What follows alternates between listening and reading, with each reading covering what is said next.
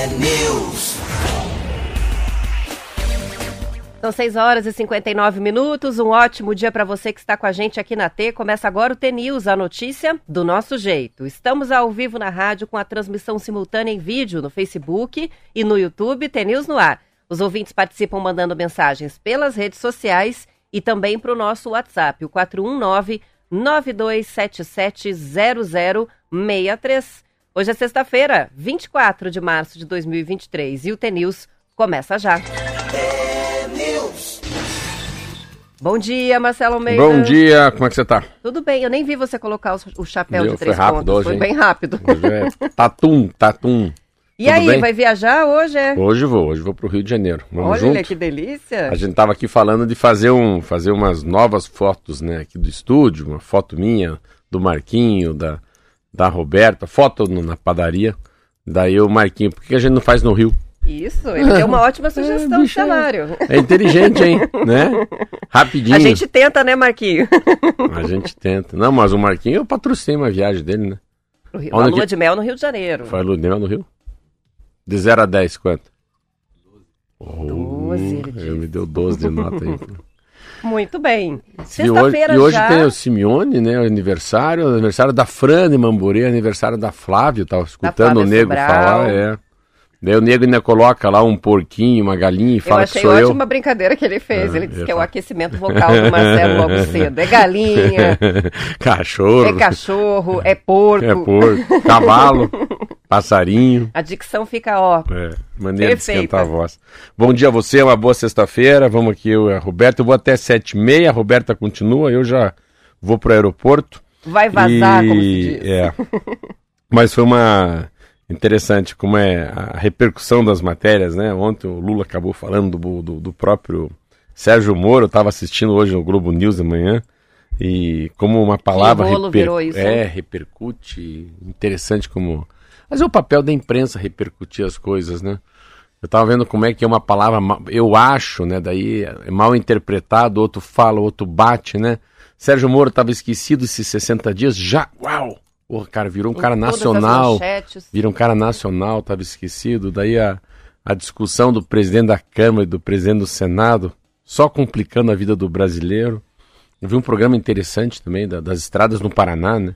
Quanto as estradas já perderam de capacidade, né? De, de, de trafegabilidade, né? Depois do fim do pedágio. Muita coisa boa. Sempre bom, né? Essas, essas notícias. Mas hoje é sexta-feira, Dia né? de conto. Estamos a três domingos da Páscoa, mas hoje é dia de conto. Ah, antes do conto, a Já nossa vi. vencedora do sorteio de Páscoa, a Dione, já recebeu o, super ovo de Páscoa. Mandou uma foto, não sei se foi coincidência Não, ou se ela pensou nisso, mas ela tá até com uma blusa da cor azul, É, que tem no- as florzinhas, os, os, os enfeites do ovo de Páscoa. Muito Coisa mais style, linda. né? Muito Lógico, style, muito- no- ficou tava no- muito legal. tá Vai style. pro Instagram depois um post bem especial com a ganhadora, é, com essas fotos que ela mandou para todo mundo poder curtir lá. Vamos que vamos então? Vamos que vamos. Vamos de conto.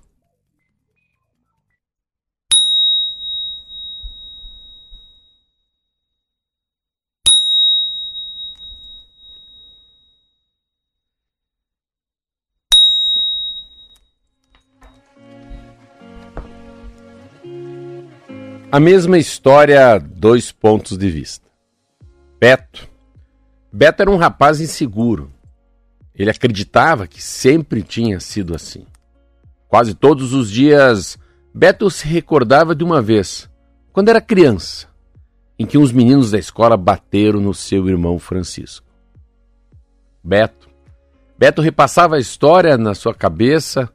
Na saída da escola, quatro meninos provocaram Francisco. Tinha algo a ver com uma partida de futebol. Francisco andou mais rápido, xingou os meninos e seguiu. Beto não se preocupou mais com aquilo e continuou caminhando com pressa de chegar em casa.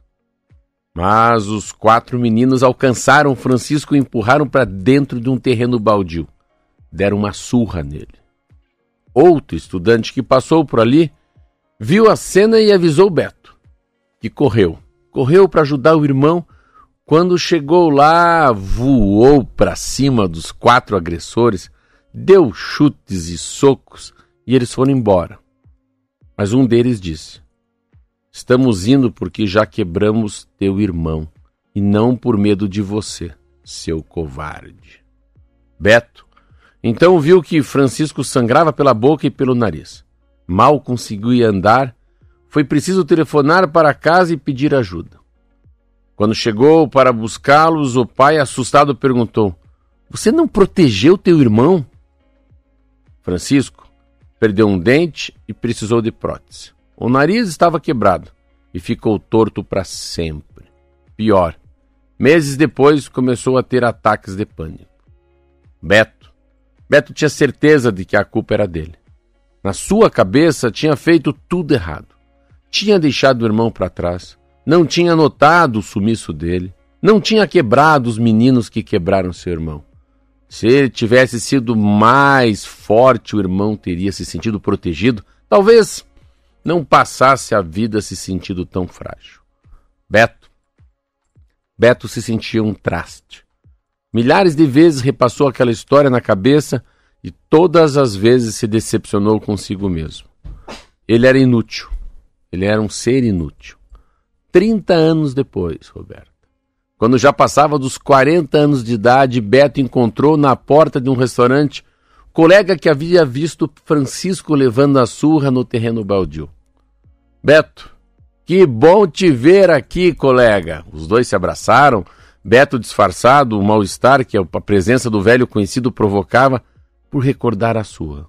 Então o colega, muito animado, começou a falar: Sabe que eu falo muito de você para meus filhos? Eu conto sobre aquela agressão que teu irmão sofreu e sobre como você correu para ajudá-lo, chegou batendo em todo mundo. Depois, você ainda teve sangue frio para cuidar dele. Foi uma das coisas mais incríveis que eu já vi na minha vida. Beto, então, estava mudo, mudo de surpresa. E o colega, cada vez mais animado, se virou para os dois filhos de Beto que o acompanhava e continuou: O pai, esse aqui, ó, o pai de vocês parecia uma onça. Ele não pensou duas vezes, lutou contra quatro bárbaros.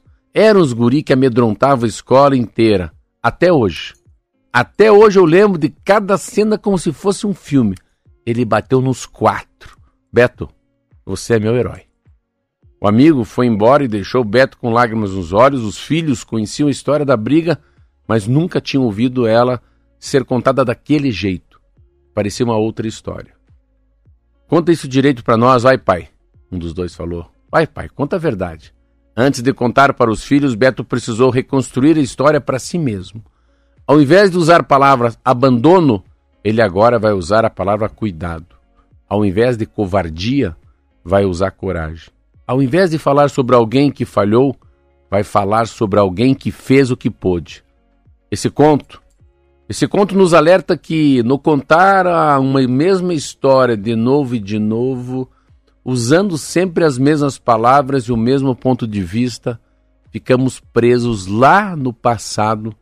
Ainda achamos que decepcionamos nossa mãe, nosso pai, que ainda somos tolos ou miseráveis. Se olhássemos para a nossa própria história, por meio de palavras diferentes, talvez compreendêssemos estamos num outro lugar que somos mais fortes e mais corajosos. Nós somos escravos das histórias que contamos para nós mesmos. Quando temos a chance de ver a história pelos outros, de outro, pelos olhos de outro, como aconteceu com o Beto, ou quando estamos longe o suficiente para enxergar de um jeito diferente, só então nos libertamos do peso inútil e tocamos a vida mais leves. Puxa, que legal, hein? Que lindo, né? Muito legal. Muito lindo. Até esqueci que estava na rádio, sabia disso? ah, é, também viajei longe aqui. Fui, também fui longe essa vez. Muito lindo. Bem, para a gente refletir a, mesmo. A pessoa acha que é um fracassado e todo mundo acha que ele foi um herói, né? Por quê? Porque alguém chega e fala: você não, você não é nada, você é um covarde, você foi um idiota, você é um burro, você é um frouxo. Mas no olhar do outro você não foi frouxo, você foi covarde, você fez o que podia fazer, nada mais do que aquilo. Ainda passa a ser temido pelos outros quando você acha que os outros que você tem medo dos outros, né? Você vê. A Márcia já escreveu aqui. Uau! Já quero esse conto, lindo demais. Já mandei para você também, Roberto. A gente manda o texto e depois, lembrando que o conto vai na narração do Marcelo lá pro nosso YouTube. Tem uma playlist só com os contos, todos eles. Você não conhece todos? pode assistir, compartilhar, rever, tá tudo lá. Tem News no ar no Facebook. Não tá achando? Manda uma mensagem aqui no WhatsApp que a gente encaminha um link para vocês. Sabe o que eu conheci ontem? Conversei? Hum. Sabe como é que é a vida, né? A gente fica vendo na televisão, depois a gente vê às vezes. Na minha padaria, Adriano. Adriano é um lateral do Barcelona. Jogou na seleção brasileira. Foi amigo do Messi. Depois eu fiquei pensando, esse homem que jogava com o Messi está aqui na minha padaria comprando pão, pedindo meu telefone. Ele quer conversar comigo segunda-feira. Aí à noite eu liguei a televisão e vi a Argentina jogando contra o Panamá. Falei, cara, pensar que aquele homem está em Curitiba comprando pão é amigo do melhor jogador do mundo, escolhido por sete vezes pela FIFA. E daí um amigo dele falou: é, ele vai jogar no Cascavel. No Cascavel? Sério? É. Mas, mas ele jogava no Barcelona, né? Eu fiquei o dia inteiro pensando por que, que ele tem que voltar e jogar num time menor. É, por que, que não para no Barcelona, né? Não para lá campeão do mundo na Europa, né? Mas muito interessante. O outro era o dia dos atleticanos, né? Porque ele jogou no Atlético um ano atrás. Ah. O outro é o Léo Citadini, também estava lá. Hoje eu fui lá tirar a foto dos dois. Mas muito interessante você ver um homem que a gente só vê na televisão, né? Jogando futebol em altíssimo nível, né? Daí estaria sentado com a gente, claro, se aposentando. Deve ter algum vínculo, às vezes aí um vínculo de um vínculo de passado, de família, né? Geralmente os jogadores querem terminar no time que começaram ou naquele time que deu uma oportunidade. Também é louvável, né? O cara sai de um Barcelona, passa Atlético Paranaense e termina num time do interior do estado. Nenhum problema. Não, não, não é Tomara preconceito, é. muito pelo nosso é, cascavel. E, e até eu acho assim que deve ser tão grande a diferença, né? Você sai dos campos europeus para jogar, né? No, no, interior do estado do Paraná, essa, esse gap, essa diferença, né? Entrar no ônibus, numa van, só acostumado a andar de avião. Eu fiquei olhando ele assim, pô, falei, caramba, vem assim, vem, posso te ligar? Falei, pô, você pode me ligar. Óbvio, só de poder sentar com um homem que ficou 10, 15 anos na Europa jogando, né? Que Quanta história para contar, Quanta né? história para contar. Esse é um cara bom para entrevistar, né? Saber os bastidores do Barcelona, né? Ia ser uma conversa bem Eu divertida. bem legal. Ó, Vamos antes lá? da gente ir pro hum. intervalo, tem uma mensagem aqui, me chamo Fernanda, trabalho na Portos do Paraná e tem um convite para o Marcelo. Uhum. A Portos do Paraná vai fazer uma corrida que terá os primeiros 5 quilômetros dentro do porto, no cais. Olha, e aí ela lindo. mandou o cartaz. Eu sei que você não está mais correndo, está é, mais nadando, corro, né? É. Mas para os ouvintes que correm, é, fica a dica aqui. Dia 16 de abril vai ser a primeira corrida no cais do Porto de Paranaguá. Que legal. Achei bem legal. Manda para o meu WhatsApp para eu divulgar para as pessoas. Que legal. Maravilha. E eles vão, a, a, com os valores das inscrições, é, que vão ser cestas básicas, é, e mais o valor arrecadado, eles vão ajudar Instituto Peito Aberto, Asilo São Vicente de Paulo, Lar dos Idosos Perseverança, Rede Feminina de Combate ao Câncer, então instituições bem conhecidas, bem sérias, tem um lado beneficente. É uma corrida de 5 quilômetros, outra de 10 quilômetros, uma caminhada e uma corrida kids. Oh, Tudo que legal. Cais do Porto. Super legal, né? Muito, Gostei. muito. Vamos para o intervalo, a gente já volta. É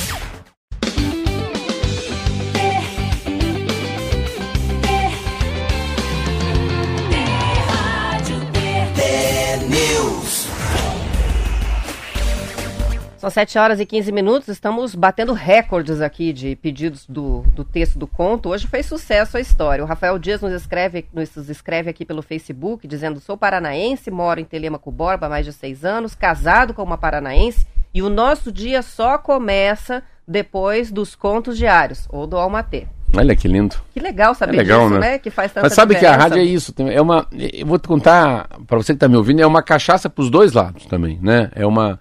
É, Aquele dia do Coldplay, acordei de manhã com o pé morrendo de dor, como sempre, meu pé meio, meio baleado. Falei, cara, tem que ir pra rádio, fui dormir às duas. Achei acordei... que você não ia aguentar. É, acordei às cinco, falei... Mas eu sempre fico com uma coisa do, do, do Márcio Martins, que é o proprietário da rádio. Você não esqueça que você cativou as pessoas, as pessoas gostam do programa, as pessoas ouvem a Rádio T, então você não pode falhar. Você não, não tem como falar, ah, hoje eu não tô afim de ir. Não, não tem esse afim de ir. Então, essa relação da gente ter que fazer, né? Essa coisa de não largar no meio, né? Começo, meio e fim. É assim que faz uma redação, né? Assim que a gente vai na missa, gente, assim que faz uma barba, assim que a gente faz um, um, feijão gostoso, a gente vai fazer um churrasco. É fazer as coisas inteiras. Mas como também a gente é refém, né? Eu, você ficou aí um mês fora. Como é que a Roberta consegue ficar um mês é fora? É difícil quando muda, é né? Difícil. É Qualquer é mudança difícil. fica esquisita. É, e, e é interessante assim, assim, como é que seria a minha vida sem a rádio, né? Sem ler um jornal, sem comentar um assunto político, sem falar dos pés de macaco.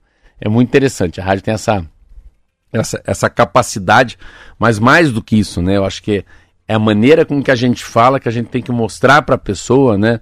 Que assim, que tem um timoneiro, que tem luz, que dá para resgatar a esperança, né? Que dá para ter um mundo mais carinhoso. Eu estava ontem falando com você aqui sobre o Coldplay, né? Que as pessoas têm que ver às vezes o copo pro outro lado. É igual a história do Beto aqui, do Francisco, né? É a maneira com que você vê e a maneira com que se acredita naquela história é contada muitas vezes, né? Então ele contava muitas vezes de uma maneira que o copo é meio vazio, que o carro é meio novo, meio velho. O carro pode ser meio novo e o copo pode ser meio cheio e não meio vazio, mas o copo é o mesmo. É a maneira de contar uma história, né? É a maneira de você colocar uma lupa na solução. As pessoas falam, ah, ontem estavam falando, ah, você vê lá no Codeplay, os caras não devolveram 15% das. Peraí, mas devolveram 85% das pulseiras? É bastante. Então, a cada 100 pessoas, 85 devolveram a pulseira. Né? Não ganharam nada para isso. Então, a civilidade está em 85% das pessoas. Ah, você quer 100% de civilidade? Será? Será que dá para ter 100 pessoas, 100 pessoas cumprirem a lei? Eu acho que não. Por isso que tem justiça, por isso que tem lei, tem decreto, né? Criam-se normas para a gente viver numa entre aspas, civilidade. Mas a rádio tem esse papel, né? Eu acho que a rádio tem esse papel de que eu falo que é engravidar as pessoas pelo ouvido. O que, que a gente fala e de que maneira que aquilo pode entrar na pessoa, um conto, uma van de luz, e aquilo mudar a pessoa, né, Roberta? Mais do que falar em notícias, né? Também é tentar falar uma notícia de uma maneira que não é tão ruim aquele assunto, né? Muito bem. Bom, vamos para as notícias. Falando nisso, a China anunciou ontem, Marcelo, que estão liberadas as importações do Brasil de carne bovina desossada com menos de 30 meses de idade produzidas aqui no país. As vendas de carne bovina brasileira à China estavam suspensas, né? Vamos lembrar, por um alto embargo do Brasil desde o dia 23 de fevereiro, quando foi detectado no Pará um caso isolado e atípico da doença da vaca louca. Em comunicado, as autoridades chinesas afirmaram que o sistema brasileiro de prevenção e controle está em conformidade com os requisitos ex exigidos por lá. A China também habilitou ontem quatro frigoríficos brasileiros, segundo informações da Associação Brasileira das Indústrias Exportadoras de Carnes. As unidades que receberam autorização para exportar a carne bovina aos chineses são a unidade da JBS em Vilhena, Rondônia, o frigorífico Irmãos Gonçalves em Jaru, Rondônia, o frigorífico Astra em Cruzeiro do Oeste, Paraná, e a unidade da Frisia em Colatina, Espírito Santo. Essas são as primeiras habilitações de unidades brasileiras que os chineses anunciam desde 2019. As informações são do Estadão. A vaca louca, eu falei para você que eu li, né, na, na super interessante que, que é a vaca louca, que doença que é essa. Mas é muito interessante, só que é difícil aquela revista de você. Fala do gene, fala da, do, do prions, tem um monte de coisa que é, é uma, é uma, uma célula de proteína estragada na cabeça, cabeça, um monte de, Como é que entende o que, que é a vaca louca? Mas olha que interessante, foi o sexto caso atípico no país já, eu não sabia disso. O primeiro caso ocorreu em 2010 aqui no Paraná, que esse é atípico que não tem problema, mas todo mundo para de exportar, né? Ocorreu em Sertanópolis. Em 2014, 19 e 21 foram casos em Mato Grosso. E também em 2021 houve também um caso em Minas. Cara faz uma análise que é o seguinte, que acho muito legal. Que há uma, a, a interdependência da China do Brasil é muito grande. A China precisa comprar do Brasil e o Brasil precisa vender para a China. A produção brasileira depende dos chineses e as importações da China dependem do Brasil. Setembro do ano passado, Roberto, os chineses ficaram com 137 mil toneladas de carne in natura, das 203 mil. Olha, tem 203 mil, 137 vão direto para os chineses, né? Ah, e agora a comitiva foi para lá, são 100 empresários, deixaram bem claro que estão indo com o dinheiro deles, não é a Câmara Federal, que não são com nossos é impostos. É e também uma coisa que eu achei interessante que eles falam nessa matéria, que eles não acham que foi tanto tempo assim, esses 28 dias de, de interrupção. Já teve momentos que foram muito mais, já passaram de 100 em outros momentos. E agora foram só os 28 dias de espera para a retomada da exportação para os chineses.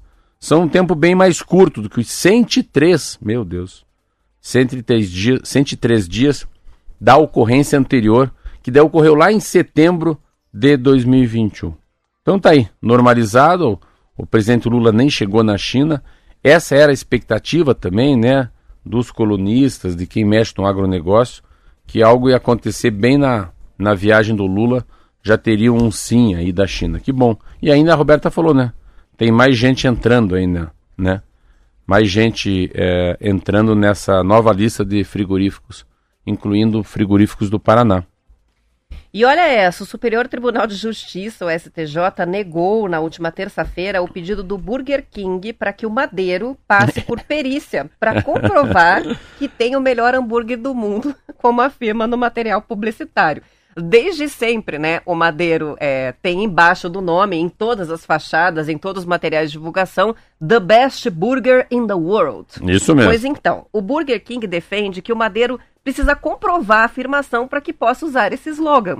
O processo tramita há anos na justiça. O Burger King entrou com ação buscando impedir que o Madeiro usasse essa frase é, no material publicitário, na fachada dos restaurantes e pediu uma indenização por concorrência desleal e desvio de clientela de pelo menos 150 mil reais. Atualmente, o site do Madeiro usa o slogan: O hambúrguer do Madeiro faz o mundo melhor. A reportagem do Estadão. Eles mudaram um Mas pouquinho. o que eu acho interessante, assim, porque imaginou quanta gente.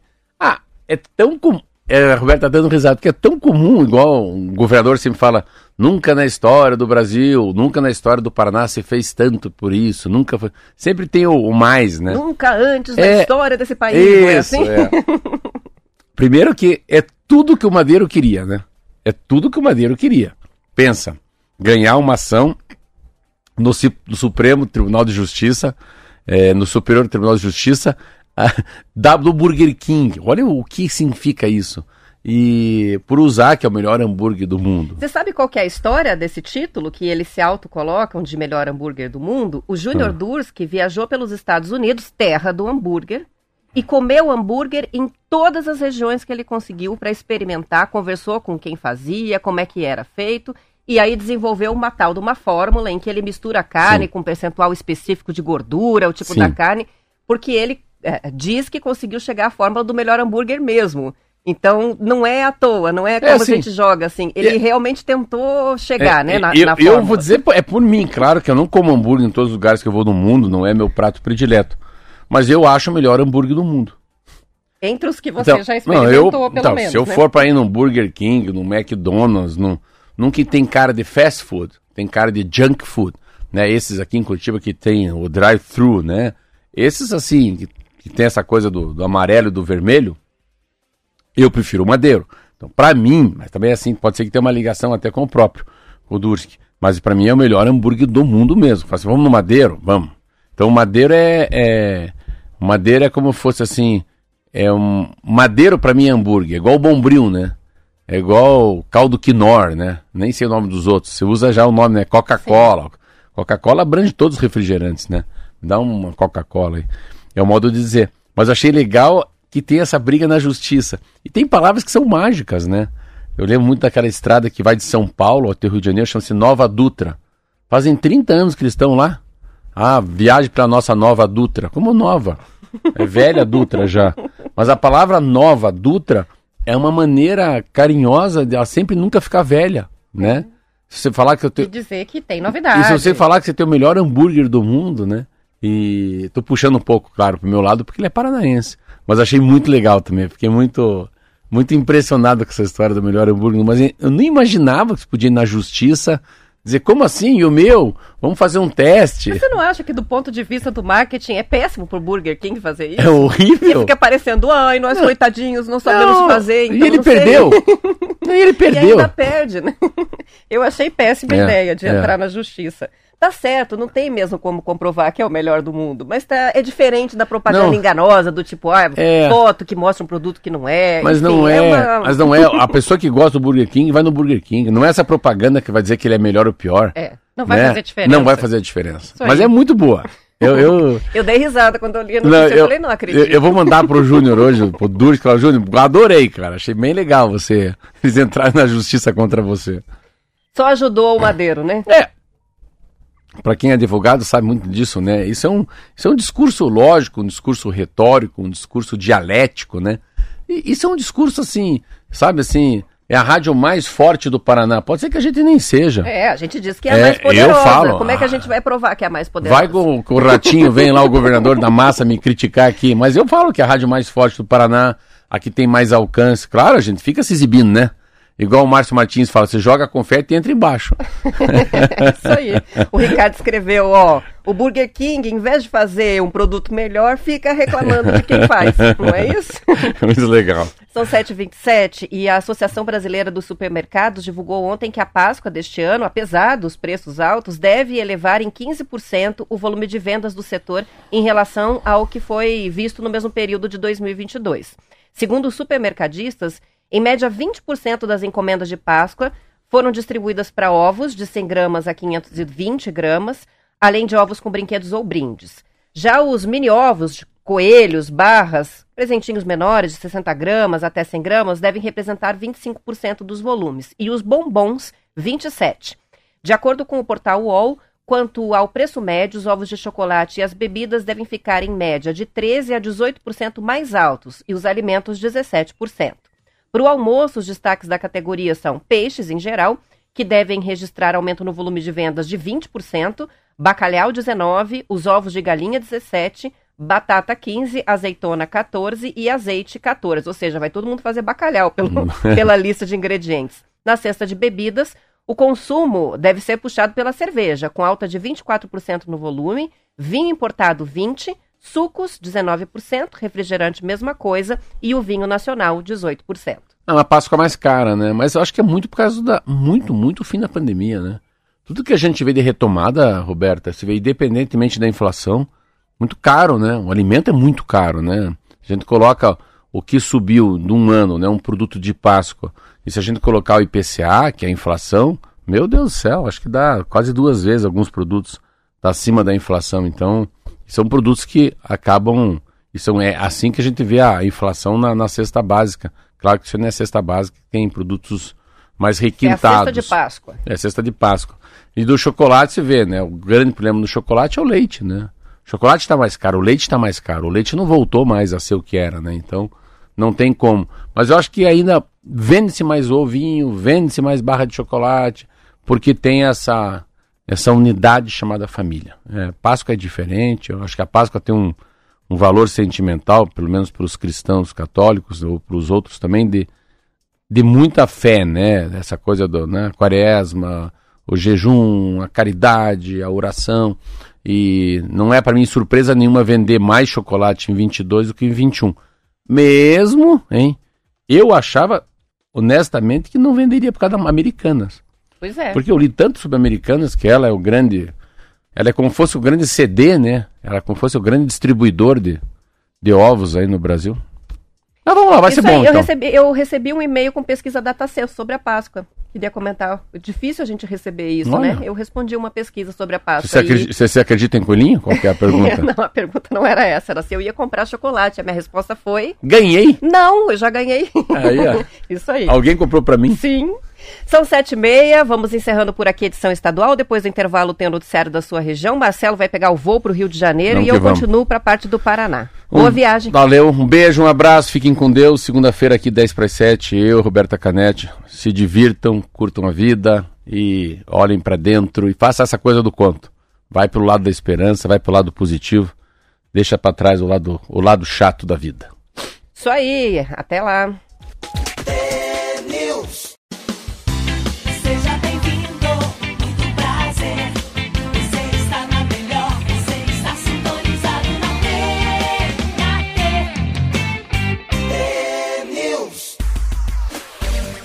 São 7 horas e 34 minutos. Vamos saber como é que fica o tempo para hoje, para o fim de semana no Paraná. Tempo e temperatura. De acordo com o CIMEPAR, o dia está começando com tempo estável em todas as regiões do estado. Entre o sul e o leste, há presença de nuvens, mas por enquanto sem registro de chuvas. As temperaturas vão variar entre 25 graus no noroeste e 15 graus no centro-sul. No mapa, Curitiba tem hoje previsão de pancadas de chuva à tarde, será um dia quente, máxima de 27 graus. Litoral do estado, máxima de 28, mesma coisa. Sol entre nuvens com pancadas de chuva à tarde. Nos Campos Gerais, Ponta Grossa tem temperaturas oscilando entre 18 e 28 graus, céu limpo e vai ser um dia ensolarado. O mesmo um pouquinho mais para cima, na região de Telêmaco Borba. No norte do Paraná, Londrina, Apucarana, Maringá, Paranavaí E também Campo Mourão tem tempo bom hoje, com temperaturas máximas oscilando entre 29 graus e 31. Na região oeste, Cascavel tem mínima de 20, máxima de 30 graus nesta sexta-feira, com o sol predominando. Foz do Iguaçu também, dia de tempo bom, máxima de 31 graus. Mais para baixo no mapa, Francisco Beltrão e pa... Francisco Beltrão e Pato Branco tem temperaturas máximas oscilando entre 29 e 30 graus, sem previsão de chuva. E fechando no mapa por Guarapuava, máxima de 26 graus, não faz tanto calor assim em Guarapuava, mas não há previsão de, de chuva também. A chuva está concentrada hoje na região leste e também no litoral do estado. Para o sábado, qual é a previsão? Há um deslocamento de mais um sistema frontal, frente fria, pelo sul do Brasil. Deve chover mais forte no Rio Grande do Sul, mas no Paraná as áreas de instabilidade atuam amanhã a partir da tarde, de forma isolada e rápida. Então, não vai ser um dia de tempo fechado, vai ser um dia de sol, mas com a possibilidade de chuvas. Entre o oeste e sudoeste e o centro-sul paranaense, para amanhã, inclusive, há risco de tempestades. Destaque para as altas temperaturas previstas para esse fim de semana no estado. Em Curitiba, amanhã sábado, máxima de 26 graus, dia ensolarado. Litoral do estado, 27 de máxima também, sem previsão de chuva. Tempo bom em Ponta Grossa, máxima de 27. Norte do estado, com temperaturas máximas na casa dos 31 graus, sem previsão de chuva. No oeste, Cascavel, Guaíra, Foz do Iguaçu, tem sol entre nuvens no sábado, temperaturas altas, máxima acima dos 31 graus, mas com a previsão de pancadas de chuva ao longo do dia. Com relação ao domingo, aí a instabilidade fica um pouco maior. Com a chegada da frente fria, o tempo fica abafado, com chuva a qualquer hora do dia. Alguns temporais podem correr é, em função do deslocamento desse sistema frontal. A semana vai começar com a entrada de ar um pouco mais ameno. Então, a gente vai ter um fim de semana bem quente em todo o Paraná, um sábado mais ensolarado, domingo o sol até aparece entre nuvens, mas tem previsão de chuva daí no mapa inteiro, para todo o Paraná. E aí, é, com a, a, passagem da frente fria, na retaguarda sempre vem aquela massa de ar polar é, que derruba um pouco as temperaturas. Não muito, mas derruba. Em Curitiba, por exemplo, na segunda-feira, a máxima vai ser de 21 graus sendo que no domingo a máxima é próxima dos 30 graus na capital. As informações, só reforçando, são do CIMEPAR.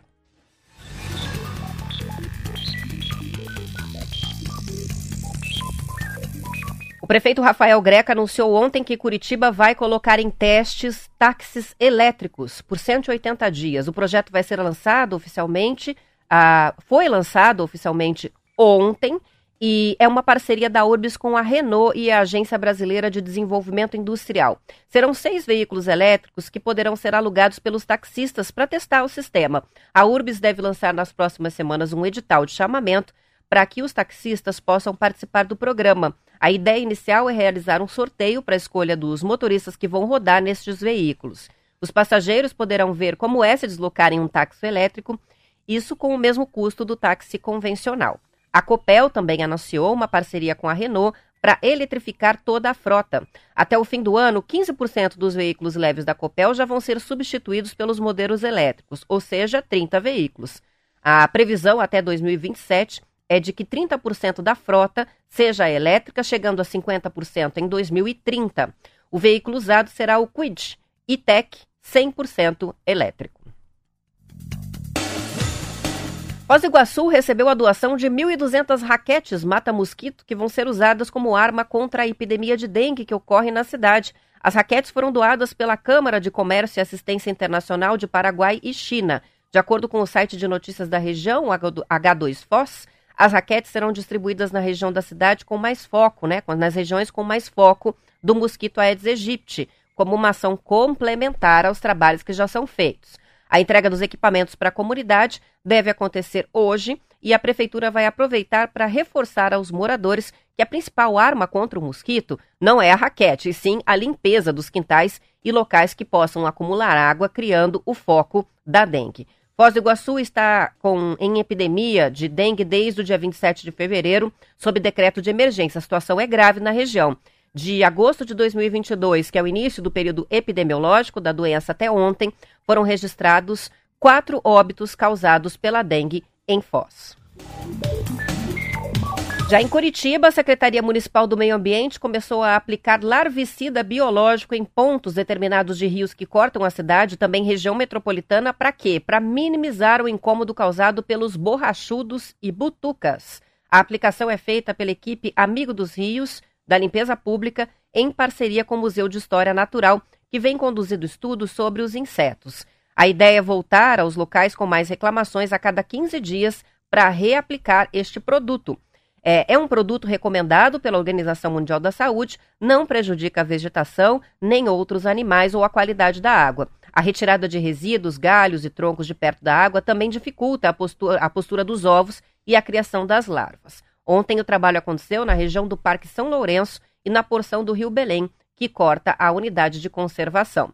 Só lembrando sobre essa história de butuca, de borrachudo, a gente até noticiou aqui é, que uma, a comunidade, a população de Curitiba, de algumas regiões da cidade, é, se uniu e criou até uma página no Instagram para reclamar é, da proliferação do, da butuque do borrachudo, que estava invadindo escolas, academias. As pessoas é, se uniram, criaram alguns posts, fizeram uma campanha e aí acabaram levando a discussão para a Câmara Municipal. Os vereadores é, remeteram isso para a Prefeitura de Curitiba e é por isso que a Prefeitura está reagindo com a aplicação desse produto, né, desse larvicida para tentar minimizar o problema é, bem típico, né, de um ver, do verão. Embora o verão já tenha terminado, mas em Curitiba parece que começou há alguns dias. E vai começar na segunda-feira o 31º Festival de Curitiba, Festival de Teatro, com mais de 350 atrações. A programação, que tem estreias nacionais e, e espetáculos de teatro premiados, vai até o dia 9 e a organização espera receber mais de 250 mil pessoas neste período. A mostra Lúcia Camargo, que tem a curadoria do festival, tem 32 apresentações de companhias e artistas brasileiros e também internacionais. No Guairão, a peça de abertura é a montagem de Hamlet, feita pelo grupo peruano Teatro La Plaza, composto apenas por artistas com síndrome de Down. É um espetáculo bem surpreendente, muito recomendado e que vai ser apresentado também na abertura do festival na segunda-feira. Entre as produções nacionais, os destaques da edição são a maravilhosa Vera Holtz em Ficções, Intimidade Indecente com Marcos Caruso e Eliane Giardi como casal protagonista. O último trabalho dirigido pelo Jô Soares no teatro, Gaslight, Uma Relação Tóxica, que recria um dos maiores sucessos da história da Broadway, também está na programação. A 31ª edição do festival marca a volta do Fringe, que reúne o maior número de espetáculos e também de participantes. A mostra, que não tem a curadoria do festival, e sim um cadastro voluntário de participação, ou seja, as companhias se inscrevem e participam. Não acontece, não aconteceu nas últimas três edições em função da pandemia. Desta vez vai ter 280 espetáculos, com o envolvimento de quase 1.900 artistas e técnicos de 12 estados brasileiros e outros países. Ou seja, a cidade vai ser transformada a partir da segunda-feira com a chegada dessa turma aí, que fica até o dia 9 aqui na capital. A programação também inclui o Mishmash, com apresentações de mágica, de malabarismo, o Guritiba, que é a mostra infantil com peças infantis, o Risorama, a mostra de stand-up comedy, comedy além do Gastronomites, que, que é o evento cultural e gastronômico do festival, com pratos assinados por grandes chefes, aulas show, apresentações teatrais ao ar livre e também shows musicais. Para mais informações, compra de ingressos, o site é festivaldeCuritiba.com.br. Se tiver alguma dificuldade de acessar, daqui a pouquinho essa notícia vai para o nosso blog lá no tnewsnoar.com.br.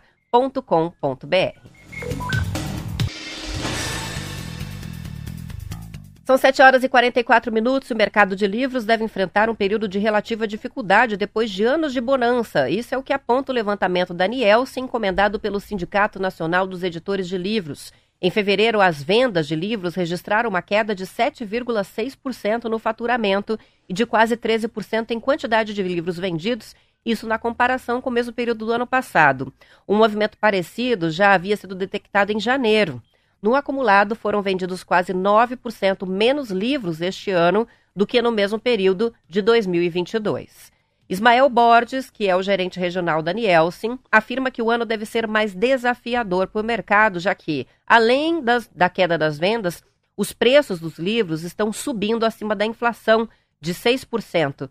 É, ele explica que o início de 2022 foi um período particularmente forte para o mercado editorial, o que prejudica as comparações. A venda de livros foi bem durante a pandemia, em parte porque outras formas de entretenimento estavam paradas e porque a compra podia ser feita pela internet. A reportagem é do jornal Valor. São 7 horas e 45 minutos. O município de Colombo, na região metropolitana de Curitiba, vai contar com um novo hospital que atende pelo SUS. A construção foi iniciada e está sendo bancada pelo município, com 47 milhões de reais de investimento, e também pelo governo do estado, que entrou com 20 milhões. A execução do projeto é feita pela Secretaria das Cidades. O Hospital Geral de Colombo vai ocupar uma área de 13 mil metros quadrados no Jardim Monza e vai ter capacidade para 400 cirurgias por mês. Serão 126 leitos de internamento, sendo 10 de UTI adulto, 95 de enfermaria e 21 de enfermaria pediátrica.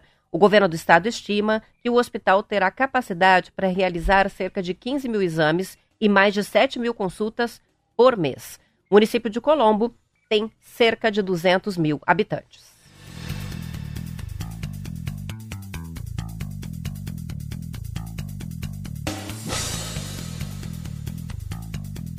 São 7 horas e 46 minutos. Anunciado nesta semana o edital de realização de concurso público para professores da Rede Estadual de Ensino do Paraná. Foi publicado o edital ontem no Diário Oficial do Estado. O concurso é de responsabilidade da Secretaria da Administração e Previdência e vai ser realizado pelo Instituto Brasileiro de Formação e Capacitação. Esse concurso, edital número 11/2023, para quem se interessar e precisar do link, manda mensagem que a gente envia pelo WhatsApp vai oferecer inicialmente 1.256 vagas para professores, sendo 1.109 para docência da matriz curricular e 147 vagas para professor pedagogo, distribuídas nos 32 núcleos regionais de educação do Estado. Como o prazo de validade do concurso é de dois anos, prorrogável pelo mesmo período, a expectativa do Estado é de que o número de candidatos chamados seja muito maior do que esse que eu disse, ou seja, deve servir também como um grande cadastro de reserva. A taxa de inscrição do concurso é de 100 reais para o candidato que optar para concorrer apenas em um cargo, docência ou professor pedagogo, e de 160 reais para os candidatos que quiserem concorrer aos dois cargos. As inscrições acontecem de 10 de abril até às 23 horas do dia 9 de maio. A reserva de vagas para afrodescendentes e pessoas com deficiência amparadas pela legislação. De acordo com o edital, o concurso será dividido em cinco etapas: uma prova objetiva, uma prova discursiva, outra prova prática de caráter eliminatório e classificatório, prova de títulos de caráter classificatório e avaliação médica também de caráter eliminatório. As provas objetivas e discursivas estão previstas para o dia 18 de junho. E onde que vão acontecer? Nas cidades sedes dos núcleos regionais de educação. Vou ler a lista completa. Apucarana, Assis Chateaubriand, Campo Mourão, Cornélio Procópio, Cascavel, Cianorte, Curitiba, Dois Vizinhos, Foz do Iguaçu, Francisco Beltrão, Goiôerê, Guarapuava, Ibaiti, Irati, Ivaiporã, Jacarezinho, Laranjeiras do Sul, Londrina, Maringá, Loanda, Paranaguá, Paranavaí, Pato Branco, Pitanga, Ponta Grossa, Telemaco Borba, Toledo, Umuarama, União da Vitória e também Venceslau Brás. O edital também traz informações sobre as atribuições do cargo, regime jurídico de contratação, o detalhamento das provas, do encaminhamento dos títulos, além dos procedimentos oficiais da divulgação do resultado e das possibilidades de recurso. Precisa do link? Manda mensagem para o WhatsApp que a gente encaminha por aqui. São 7 horas e 49 minutos, vamos para o intervalo. Daqui a pouquinho já volto com mais notícias.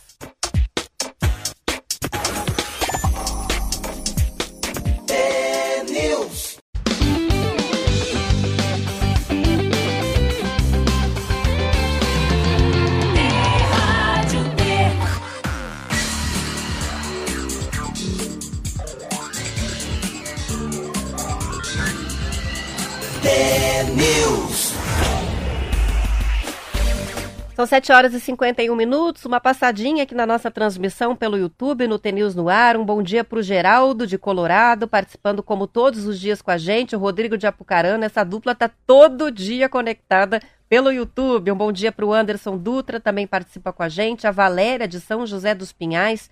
O Afonso, que deseja uma excelente sexta-feira para todo mundo. Professor Afonso da UniOeste de Cascavel, Tá aqui também com a gente o Danilo, da Erva Mate Paraná, nosso ouvinte diário, a Emília participando e a Valéria comentando, né, sobre a polêmica envolvendo a frase do Madeiro de que eles fazem o melhor hambúrguer do mundo. Ela diz: o hambúrguer é excelente mesmo, muito macio, suculento, ponto, pão crocante, delícia. O pessoal aqui gosta do hambúrguer do Madeiro.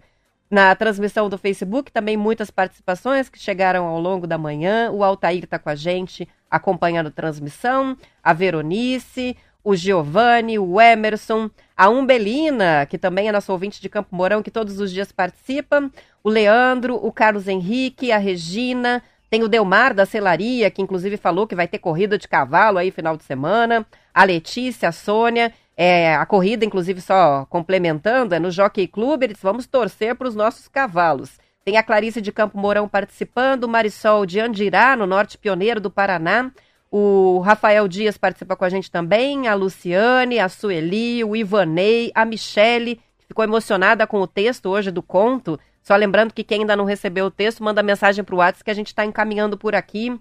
Dia ensolarado, bonito de Zamarli Lopes, que participa com a gente também, o Gabriel Roque, chegando mensagem do Giovanni, é, que deu risada aqui da história do caldo quinora, é o melhor.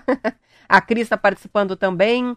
O João Lúcio, ah, também a participação da Fátima, de Foz do Iguaçu, e o Amauri, desejando um ótimo final de semana para todo mundo. Pessoal participando em massa aqui. São 7 horas e 53 minutos e a má qualidade da conexão de internet está causando atraso no processo em torno do assassinato do indigenista Bruno Pereira e do jornalista britânico Don Phillips. As audiências de instrução com os acusados do assassinato, que deveriam terminar nesta semana, foram adiadas por problema na conexão com a internet. Não foi definida ainda a nova data. Estava previsto o inter interrogatório de três réus: o Amarildo da Costa Oliveira, o Ozenei Costa da Oliveira e o Jefferson, Jefferson da Silva Lima, que estão detidos em presídios federais uh, em Catanduvas, no Paraná, e Campo Grande, no Mato Grosso do Sul. A vara única da subseção judiciária de Tabatinga informou que houve atrasos nos três dias de audiências. Na última quarta-feira, o juiz encerrou a audiência depois de aguardar a normalização da conexão por duas horas sem sucesso. Olha que dureza, né? Parte das testemunhas está sendo ouvida presencialmente, parte de modo remoto.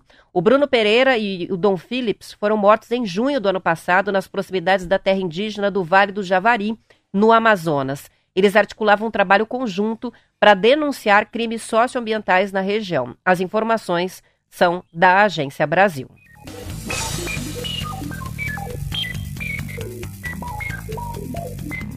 E a investigação da Polícia Federal, que frustrou ataques da maior facção criminosa do país contra autoridades, o PCC e agentes públicos, entre eles o ex-juiz e senador Sérgio Moro, do União Paraná, localizou várias informações relativas à contabilidade da quadrilha. As cifras constam na representação que foi remetida à Justiça Federal, que deferiu 11 mandados de prisão e 24 de busca e apreensão, a maior parte deles já cumprida em operação que aconteceu na última quarta-feira.